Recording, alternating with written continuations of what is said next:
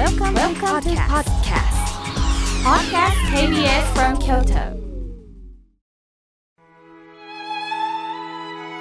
改めまして、僧侶の河村明慶です。今日の法話のテーマは、行動力です。今日は二十四節気では、啓蟄。待ちに待った春がやってきましたね。啓蟄の啓は開くということなんですが、なぜ虫がむくむくっと出てくるかというと、啓蟄の蟄は虫が土の中に隠れるという意味です。ですから、啓蟄の啓は開いてくる。いよいよ出てくるということなんですね。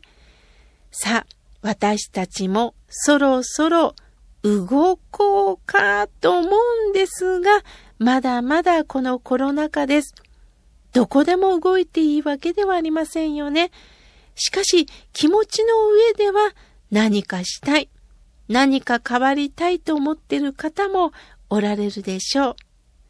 今まで気持ち的にも閉じこもってた、それが体だけではありません。体調の悪い方もおられます。心を動かすということはできるんではないでしょうか。さて、あなたは何をきっかけに行動しますか？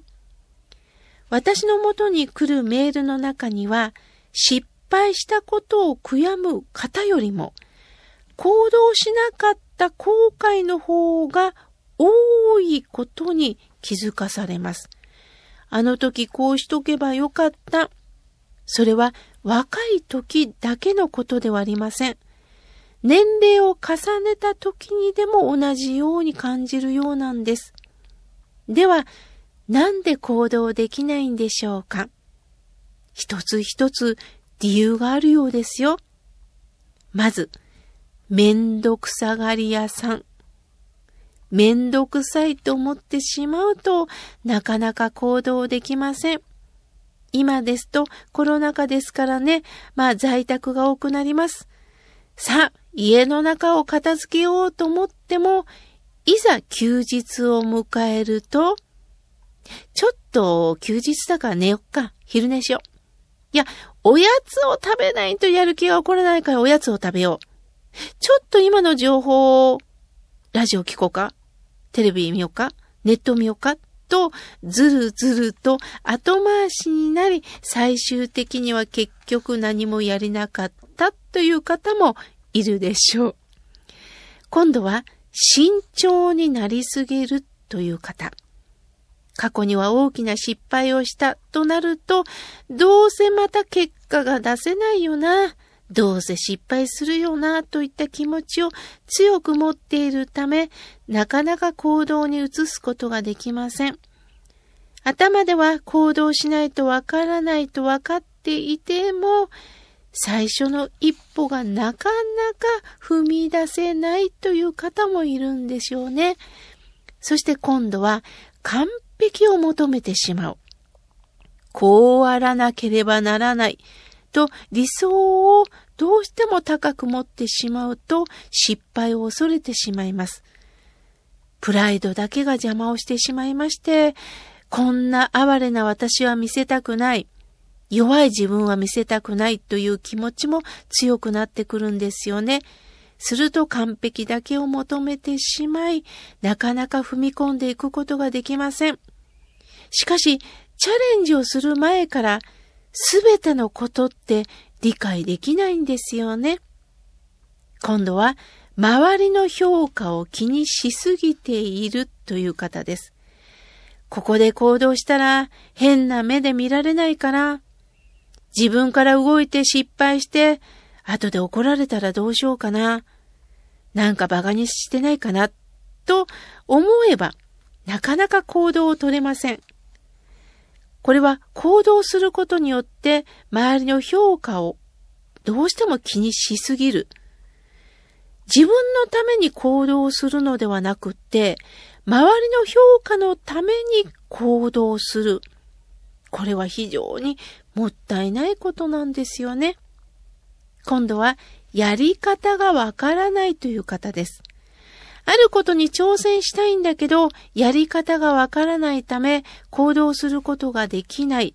例えば、電球が切れたから、交換したいんだけど、交換の仕方がわからない。料理作りたいんだけどな。今冷蔵庫のもの空っぽだな。じゃがいも、人参はあるんだけどな。じゃあ、妻が帰ってくるの待とうか。親が待ってくるの待とうか。と自分では行動しない。わからないことがあったら、例えば今だったらネットや YouTube でも料理いろいろ紹介してますよね。すると、それを調べたらいいんですが、やっぱり後始末を怒られたらどうしよう。失敗したらどうしよう。やめとこう。となるんですよね。そういう時には、誰かに聞くということは非常に大切です。すると聞くことによって、お友達ができるんですよ。聞くことによって学ぶんです。今の生活を維持したいという気持ちが強くなるとなかなか行動は移せません。もちろん今の生活を維持することは安定感にもつながるんですけど、もしアクシデントが襲った時には危機的状況に対応できなくなることもあるんですよね。無理に何でも行動を移せばいいのではないんですが、何もせずに何も気づかずに終わるのはもったいないですね。ちょっと何か動くことによって発見をする。これは老化の防止にもつながるようです。また、大きなことをせずに小さな計画を立てていくということは生きがいにもつながります。失敗することを恥じないでください。失敗しないと何もしないよりも失敗しながらでも何か行動を起こすことによって私も成長していけるんですよね。さあ、ここからは仏様のお話をさせていただきます。仏教に発するの発に心と書いて発心というお言葉があります。菩提心を起こす仏本の扉を開けるということなんですが、一般的には目的意識を持って何かを思い立つ心を持つということを言います。しかし、これは自分の力で思い立ってるわけではないんですよ。昔テレビ番組を見てるときにアナウンサーさんがある歌手の方をインタビューしていました。